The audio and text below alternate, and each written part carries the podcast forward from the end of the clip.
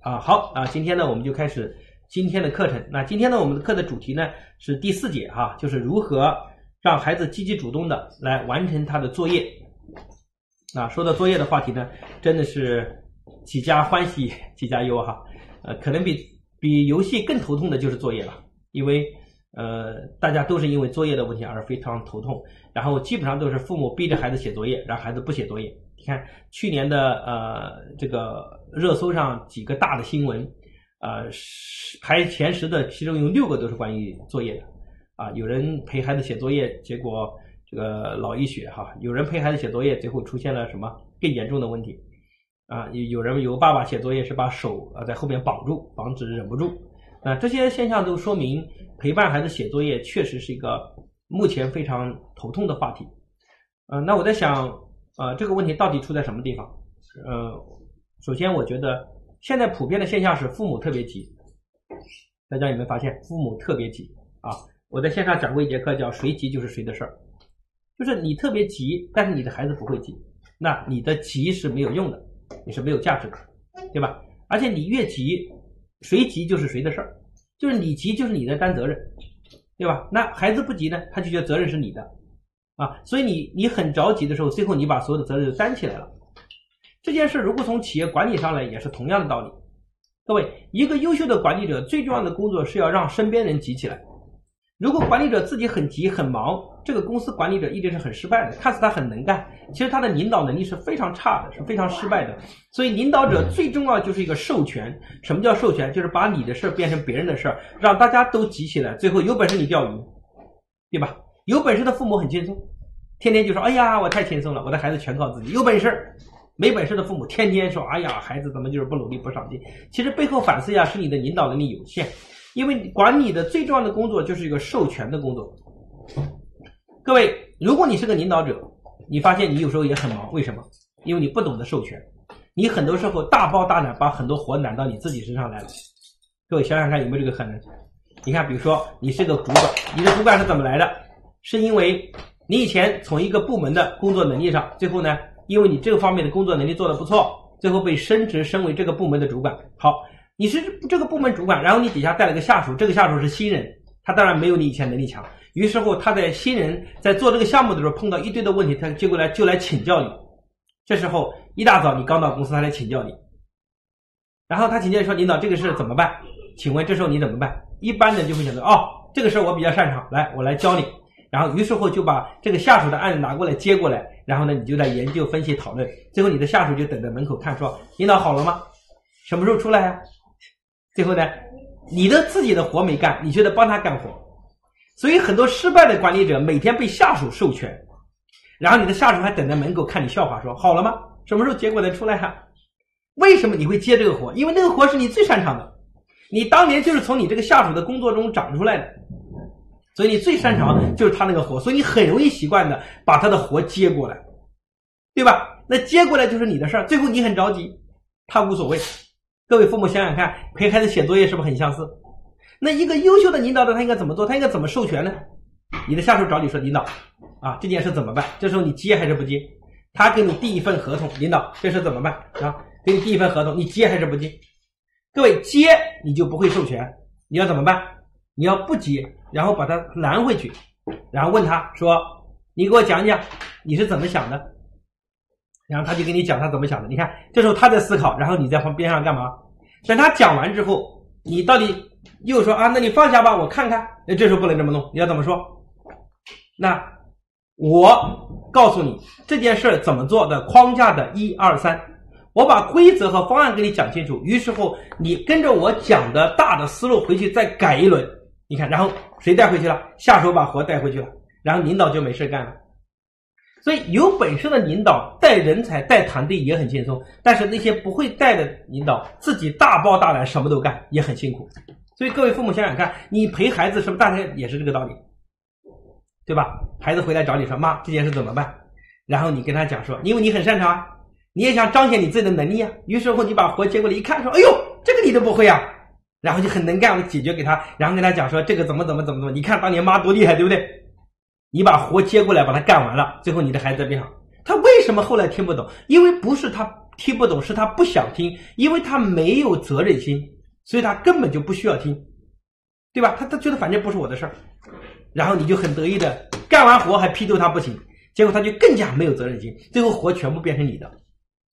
所以各位父母想想看，我们今天一个领导者激励下属，让你的团队都能担起责任，是个很重要的能力。这样的能力是人人都具备的吗？No，不是这样的。我认为百分之八九十的领导者都不具备，他们都不具备培养人的能力。所以各位，这个世界上任何行业的最高境界都是教育家。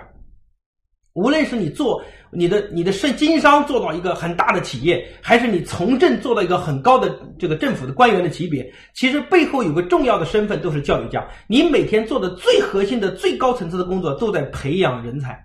所以各位父母，你今天带孩子、培养孩子，你不要认为这是件很容易的事情。每个父母都在投资孩子，都在培养孩子，但是优秀的有几个？毕竟是很少的数量。为什么？因为这是需要水平的，需要智慧的。对吧？就像中国那么多企业都在经营，但是真正活得好的企业有太少了。我们中国的企业平均寿命三年都不到，意味着百分之九十以上的企业都在三年以内就基本上倒闭了。能够干到十年、干到二十年、干到三十年的，真的是寥寥无几，对吧？你看阿里巴巴做这么大，大概也二十年了。各位，你看今年回首看看，在过去二十年依然信实发展很好的企业，其实是寥寥无几的。所以这背后是很有智慧的。你看马云每天讲话怎么讲？说你看我什么都不会，对吧？我只会发发邮件，其他电脑我又不懂，全是靠他们。你看这句话的背后，真的是马云什么都不懂吗？不可能，马云懂，他也说他不懂。为什么？因为他把责任给别人。他把责任给别人，把成就给别人，所以他是非常善于授权，所以靠近他的人都很能干，然后他自己可以解放出来干更大的事情。而很多父母，你拍你带孩子，就连写作业这样的事儿，你忙得个要死，你的孩子却无所谓。有一天，有个妈妈带她的孩子来见我，这个孩子呢，真的是桀骜不驯，啊，妈妈一看就是啊非常失望和焦虑的表情，然后很。给我讲了一段，他还略带自豪的说：“王博士，如果现在再可以重新一次高考的话，我一定考得比我当年还好。”各位，这句话什么意思？这话是想告诉我，他这么多年跟着孩子，他学的比以前自己学还要认真，但是一看孩子呢，根本都一副无所谓的样子。你看，说明这个妈妈培养有多失败。但是从他内心来说，他还蛮骄傲的，觉得自己挺能干的。你看，又很能干，但是这就是非常失败的父母，也是一个非常失败的领导者的角色。对吧？所以我前面讲过，谁急就是谁的事儿，谁急就是谁的事儿。各位，你只有不急，才能让别人急，而且对方一急，你就是处于上风。如果对方不急，你急了，你就输了。谈判里面就是这样，两个人谈判，对吧？谁先急了，一紧张就输了。我以前跟各位讲过，我我在大学的时候就去买衣服啊，我去买衣服的时候，我也非常厉害啊，我非常善于谈价，谈价格。所以我那时候在大一的时候，我的很多同学就每到周末，因为我那时候在浙大的枝江校区，我们那个校区是在转塘这里，然后靠市区比较远。每到周末，我出去买鞋子、买衣服，然后我就专门陪他们一起帮他们砍价，然后他们也觉得我很能砍价，然后我也每次帮他们砍价，我也很有成就感。比如说买衣服，对吧？你看一件裤子，老板报价多少钱？两百块。男人买衣服很容易吃亏，为什么？因为面子太薄了。很容易被人骂，一骂你就紧张，一紧张你就不好意思，嘎我就买了。一般怎么骂？你你你还个价，然后对方怎么说？你个大男人怎么还磨磨唧唧的，对吧？所以我一般去砍价，我是有窍门的。我怎么砍？因为他一骂我，我一紧张，说哎呦，我这个男人怎么这么怎么这么我很要脸嘛？于是我很紧张，那我一紧张我就不好意思再还价，最后就买了。你看很多男人就是傻傻的，但是我不一样，我不是一般的男人，我怎么办？我首先去得跟他谈，我说。老板，这个衣服多少？他说两百块，啊，我说太贵了，我说能不能便宜点？老板说你出个价嘛，一般都这么说，你出个价嘛。这是我怎么出？我肯定要砍他，对不对？但是我砍之前，我就跟他讲一句话，我说我出价，但是你不要骂我，我先把话说在前。他说那我怎么会骂你？你看我就嬉皮笑脸跟他说，你那我怎么会骂你呢？对吧？你说嘛。我说五十，两百块我砍到五十。其实他很想骂我，知道吧？因为一般这时候他都会骂说：“你怎么是个是不是一个男人，对吧？”一般都这么骂你。我先说，我说你不要骂我。你看我，我讲完我就不紧张，他也不会骂我的。他想刚想骂我，结果忍住了，然后忍住完之后呢，他就说：“哎呀，就就就不想卖我，就意思是不屑一顾的眼神已经表现出来了。”然后这时候我知道他肯定是不能卖，代表这个价格他吃亏了。然后呢，后来我就说，那你准备多少钱买嘛？你看，然后他说五十不行。这时候他也知道我出价是五十，他再喊那么高就没有意义了。于是乎，他自己把价格就降到多少？降，比如说两百块降到了一百二。他说一百二给你带着，要买不买拉倒。然后我说那我再加个价。他说你加吧。我说六十，然后又加了十块，六十。哎呀，他又想骂我，知道吧？但是我又跟他讲，我说我我我说我出六十，我说我很大气了，我已经加一次价了，对吧？然后他从一百二又开始降到八十，最后一般七十块肯定成交。所以各位想想看，很多男人不会买衣服，两百块就直接买掉了。我一次衣服省了一百三，当年我读大学生活费一个月才八百块，啊，所以我想讲的是背后其实这个谈判里面我们讲的谁紧张谁就输了。他骂我，我紧张，我就会我就会输了。但是如果我不紧张，我很平静，我让他紧张。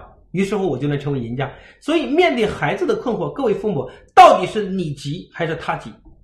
如果你急，你就是输家；如果他急，你就赢了，对吧？我以前讲过，我们有个孩子早上，你看起床，大部分都是父母急，一次次叫，对吧？有个孩子讲说，我妈叫我起床，有三个步骤。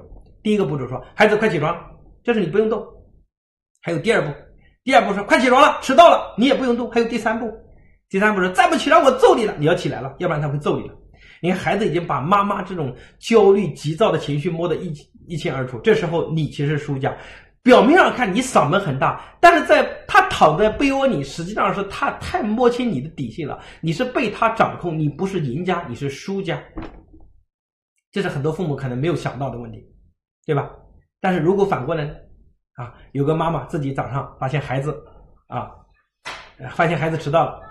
啊，睡睡过头了，啊，然后前天说好了啊，这个孩子自己会闹钟会闹，结果没闹，啊，本来都是妈妈送孩子，结果一迟到之后，妈妈就给公司打电话说，领导今天我请个假，我要迟到一点，然后孩子一起床起来，哎呀，迟到了八点半了，对吧？然后妈妈也故意装说没事儿，对吧？迟到一点没事嘛，偶尔迟到嘛，对吧？然后孩子说不行的，老师批评呢，然后妈妈越装的没事儿结果孩子就很急虑了，然后妈妈。因为已经请好假了，还故意吃早饭，说我还没吃完，我要再吃一口。然后孩子就不停的催，不停的催。各位，你看这一刻，父母越平静，孩子就越急躁、越紧张。父母越平静，这件事就变成孩子自己的事儿啊。当然，我今天会讲很多的细节。好，我要讲的是各位父母面对孩子，你永远要保持平静的心态，你要永远表保持成平静的心心态，对吧？你要永远保持你的平静。即使你内心很紧张、很担忧，但是你依然要保持平静。爱的最高境界就是忍住不去爱，不要让孩子看到你失控的情绪。就像你带兵打仗，前方大军压阵，你军只有八万的敌人，对方八十万，对吧？你明明知道不行了，怎么办？结果粮草啊又被别人烧掉，哈，粮草烧掉之后，然后底下有人报说大王粮草被烧，这时候你怎么办？你来了跟底下啊怎么办？怎么办？底下人马上就散掉了啊！整个大臣正在讨论，结果就散掉，散掉整个部队就崩溃了，对不对？然后你立刻说来把他斩了，把那个报军情的人给他斩了，因为说谎报军情，砍砍掉，砍掉。最后说我军啊粮草正在送来的路上，而且有充足的粮草。讲完稳定军心，但是实际上粮草真的是被烧了，被劫了。然后这个所有人走了，身边几个魔臣留下来，核心的大臣留下来说。大王，我们的粮草还真的有没有？然后你依然拍马说有，正在来的路上。然后自己呢？但大家走完了，你紧不紧张？你很紧张。然后怎么办？你就你在想怎么办？于是乎没办法，只能殊死一搏。于是乎你就找来谋士商量，商量身边人商量，商量完说说有一个大臣说夜观天下，今夜三点是出战的最好时机，我们要殊死一搏，对吧？啊，装的很有很很精心准备的，其实已经没办法了。然后没想到夜里三点钟偷袭，啊，结果突围而跑掉，还好，因为这个领导者的情绪的平静，把整个部队给解救了，突围了。但是如果那刻你慌了呢，整个部队八万大军是不是就全军覆没了？所以我要讲的是，各位一个领导者。一个团队的领导者，他必须要具备一个很强的素质，就是保持内心的平静。所以，各位父母，我要跟你讲的是，遇到任何问题，你首先我送你一句话，你要顶住，你要顶住，对吧？你要乐观给孩子看，坚强给孩子看，你要先顶住。如果你自己先顶不住，你先崩溃了，你肯定是输了。所以很多父母真的是一看你的表情就知道天塌下来了。所以一看你这个焦虑的表现，就知道来我的次数太短。一般第一次来我线下，就是那种就是挂在脸上，就是天都塌下来，对吧？那个表情就是每天就是带着上坟的心情去见别人，看谁都要给他开个追悼会。你看这个表情就是很绝望啊，沮丧的表情，一看就是吃了好多败仗，对吧？粮草充足，结果都认为输定了。你看这种状态，你是无法在孩子面前树立威望的。所以各位，你要坚强，你要顶住，你要乐观给孩子看。我讲到这句话背后是这个意思。谁叫你是父母？你可能会说，我我我也不容易啊。那谁叫你是妈呀？谁叫你让他听你的？你就是天然的领导者，你必须要担起责任，你责无旁贷，对不对？所以这个很重要啊。所以呢，各位哈，我讲的是，那我们该如何？我们该如何把我们急的事变成孩子急的事这件事很重要。作业最大的核心就是父母太急，孩子不急。我们该怎么办？我们有三点建议。第一个叫可选择。什么叫可以选择？人为什么会主动？因为他可以选择。如果是你逼他做，但是很多父母就不想让孩子选择，为什么？因为很多父母担心孩子不听你的，担心他不同意，所以直接说孩子。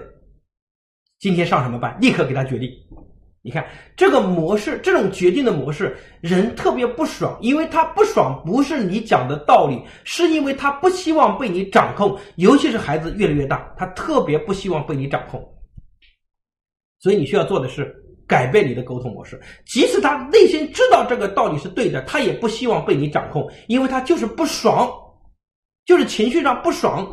被你命令的感觉是我不爽的，所以他各位，你跟孩子沟通，你要把你的想法和你的要求传给孩子，你一定要让他感觉到他可选择，因为可选择背后代表一件事，就是他能够掌握这件事的主动权。但是是不是他掌握呢？no，大权在你手上，但是小权是给他选择的。我们经常给各位讲叫大权在握，小权分散，很多选择是给他选的，对吧？但是呢？但是大的方向是你定的，比如说你带他来参加我的线下课程，你问他说：“哎，你是参加武，你是参加王博士二阶的武汉场啊，暑假的武汉场，还是参加深圳场？”你看，这是让他选，对不对？啊，但是你直接说我带你参加王博士课吧，感觉就很不爽，你知道吗？他感觉我凭什么去？尽管他也知道他可能内心很想来，但是因为你让他不可选择，就很不爽。所以各位父母，如果你想让孩子不喜欢什么，你就逼他做什么。比如说，不行，你试试看。你想让孩子不吃鸡蛋，你就早上让他吃一个鸡蛋，再逼他吃第二个鸡蛋，再逼他吃第三个鸡蛋，他这一辈子可能都不喜欢吃鸡蛋。所以每个孩子都有个非常痛苦的，就是面对鸡蛋，因为每天父母都逼他吃鸡蛋。如果反过来，他今天不吃鸡蛋，他没有吃，对吧？他明天没有吃，他后天没有，有一天他会问你说：“妈妈，或者是你吃鸡蛋，他没有，因为……”然后孩子会问：“妈，我怎么没有鸡蛋？”你说：“你不是不吃吗？”你看，这时候就变味道了，对吧？其实你想给他，但是你却不能逼他，因为你一逼他，可能永远都不吃鸡蛋了。所以很多孩子对鸡蛋是有很痛苦的感情的，对吧？但是想起鸡蛋就非常痛苦啊。那我们小时候还好，因为鸡蛋反正少，那时候那个鸡蛋很珍贵。现在的孩子真的是，你看鸡蛋呀、牛奶啊，对吧？各种啊，吃个饭啊，都是满街追着跑，因为所有被你逼着的东西，他都不喜欢。所以，爱孩子就是爱自己。只要有知识，因为你自己可以决定自己，你知道什么好，你懂营养知识，你可以买大把的营养素吃。但是爱孩子就需要方法。很多妈妈明明为孩子好，孩子却不喜欢，因为你爱他的方式和方法是以你的标准，而不是以他适合的方式，对吧？就是你钓鱼要研究鱼爱吃什么，你不要再研究你喜欢吃什么。这个就像一个小白兔，有个小白兔在钓鱼。钓了三天没有鱼上，结果呢，这个小白兔还没急，这个鱼跳起来火了，鱼跳起来指着小白兔骂说：“你小子再用胡萝卜钓鱼，我揍死你！”你看小白兔钓鱼，因为他自己喜欢吃胡萝卜，他就用胡萝卜钓鱼，看似很荒唐。但是各位父母，我们不也是这样的吗？我们认为什么是对的，我们就强加给孩子，我们从来不提供给孩子选择的权利，对吧？所以这是个非常失败的事情。比如说。对吧？你跟孩子沟通说，孩子，寒假最后剩这么几天，还剩这么多天，你是现在提前规划把作业做，提前规划，然后不急不慢，然后稳条有条不紊的把作业完成，甚至让你的学习进入最好的状态。当然，你也有更多的时间能自己掌控、能支配。还是你现在完全放纵，最后等到快开学，匆匆忙忙，最后呢又被老师批评。你觉得哪一个方式你更喜欢？你看，其实你背后要讲的话是孩子，你现在抓紧写作业，对不对？但是你不能这么讲，因为你要说你抓紧写作业，即使孩子也知道作业好，但是因为你的表达方式让他感觉到不能选择，他自己不能决策他自己的是这个这个选择权，所以他内心就会很痛苦，他就本能的排斥。所以，你想让他不喜欢什么，你就强迫他什么。但是你要想让他喜欢什么，请记得一定要给他选择。而且这个选择的时候，你需要做什么？你需要给他带一点情感的倾向。比如说，你希望他选择 A，你就把 A 描述的更好一点，更兴奋一点。如果你给他让他选择 B，你呃不让他选择 B，你就把 B 描述的痛苦一点。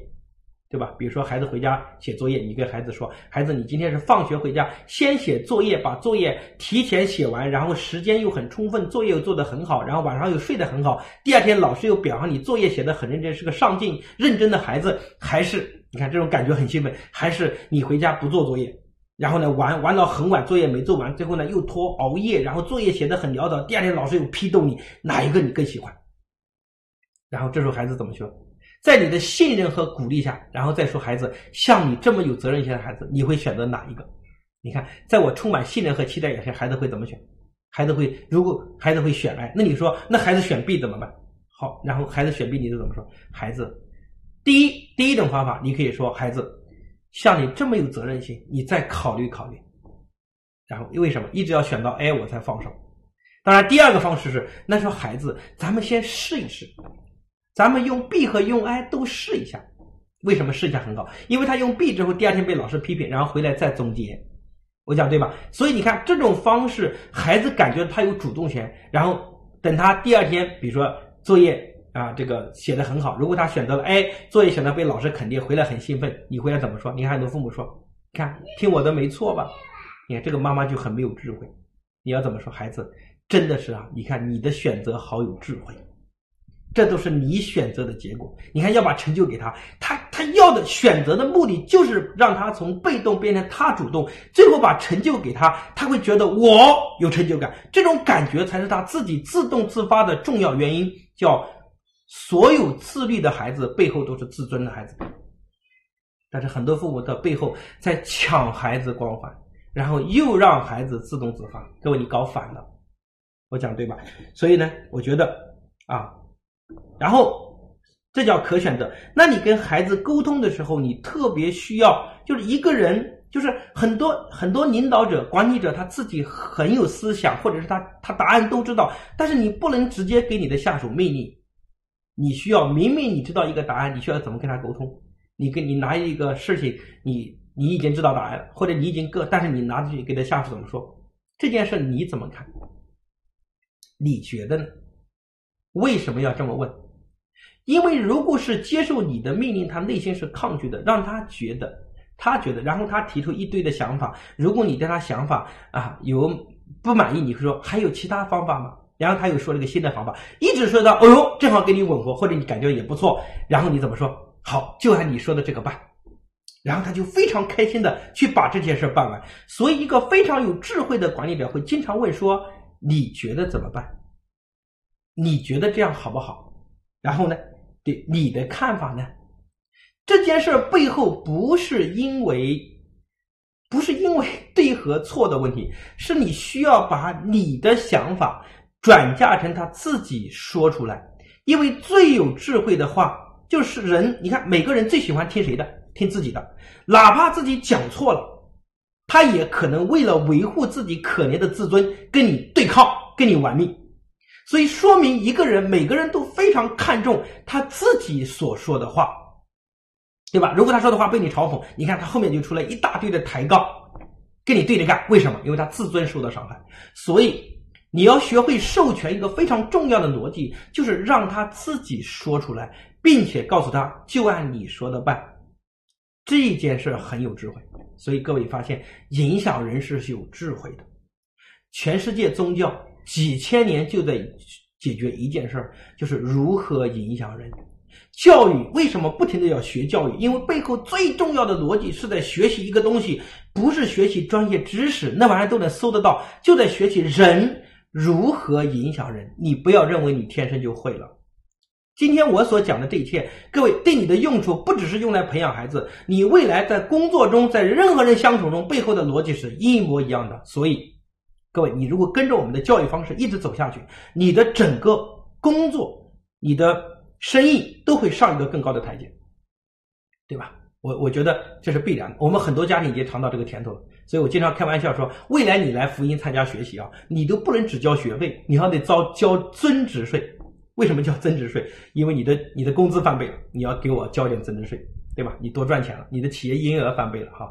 我觉得更好。那很多家庭确实在这块呢，也是因为过去的时间，你们因为简单相信我们所讲的东西，并且执行下去，最后不光带来孩子的这个成长，而且带来自己人生的整个境界、整个领导方式、整个思维方式、整个管理方式的一个巨大的提升。那这是一个人生蜕变的机会。这里面尤其是很多搞技术出身的人，对吧？比如说你做技术，对妈妈来说特别残酷的一个岗位就是做财务。啊，因为做财务这个工作确实是个典型的，又是又是女性做的非常普遍，所以很多家庭啊，这个妈妈财务做的越好，孩子越焦虑，啊，背后就是因为她基本上都是非常专制的让孩子做事情，她不懂得让孩子可以选择，对吧？所以你要改变你的方式，你要变得更耐心，这个很重要啊。很多妈妈说，黄博士，你说什么都好，我什么都愿意为孩子做，就是没有耐心。各位，你没有耐心就是你干的事儿。我可以反过来跟你讲，你什么都可以不做，就是要有耐心。你看，一个优秀的父母就是什么都学会放手，然后就是有耐心，对吧？你你什么都干了，就是没有耐心。你说你有多悲惨？就是苦命嘛，命苦嘛。所以各位不能命苦，一定要改成命好，对吧？你要学会问，你觉得呢？你怎么看？哪一个更好？我想听听你的意见。各位跟孩子沟通，带着这种语气，你就好有水平啊！所以这叫影人影响人的智慧。所以啊，讲到这儿啊，已经过了半个小时了。那这样，我们来先抽一轮奖吧，如何？啊，如果行的话，我们打一，我们来抽奖，好吧？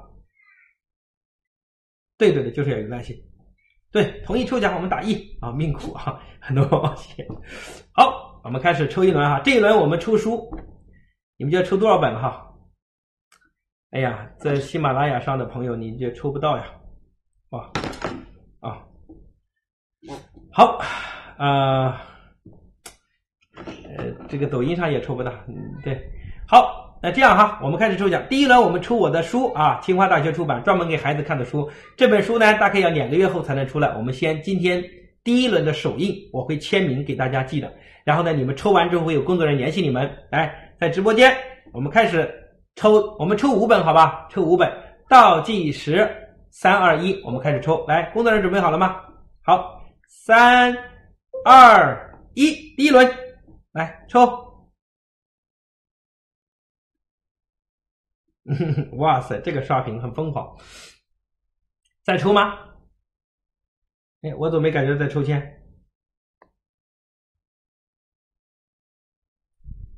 等一下啊，看工作人员是不是？啊，对，抽奖了，快第一轮抽奖，抽，嗯，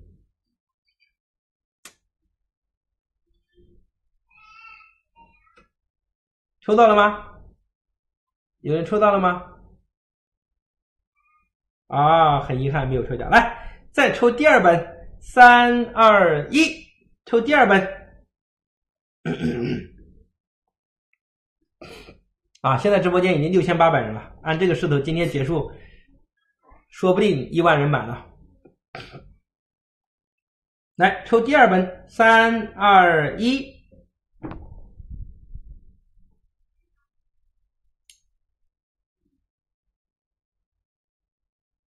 好，来看看谁抽到了哈？抽到了吗？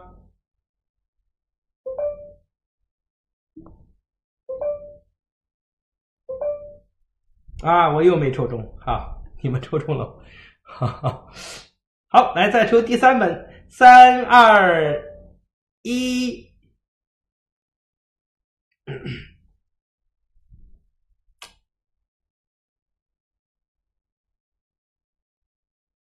好，又抽第三本哈。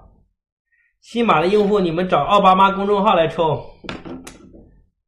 哦，我也没中哈。来，中奖的，中奖的，中奖的要中奖的打二。第三本哈，来第四本，三二一。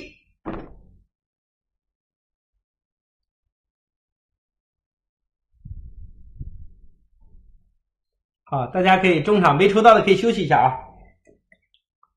上个厕所，来第四本，好，马上快结束了啊。好，哎，中奖名单羽化石，哇，羽化石，对，抽奖的打二，抽到奖的打二。好，来最后第五本啊，第五本书哈，三。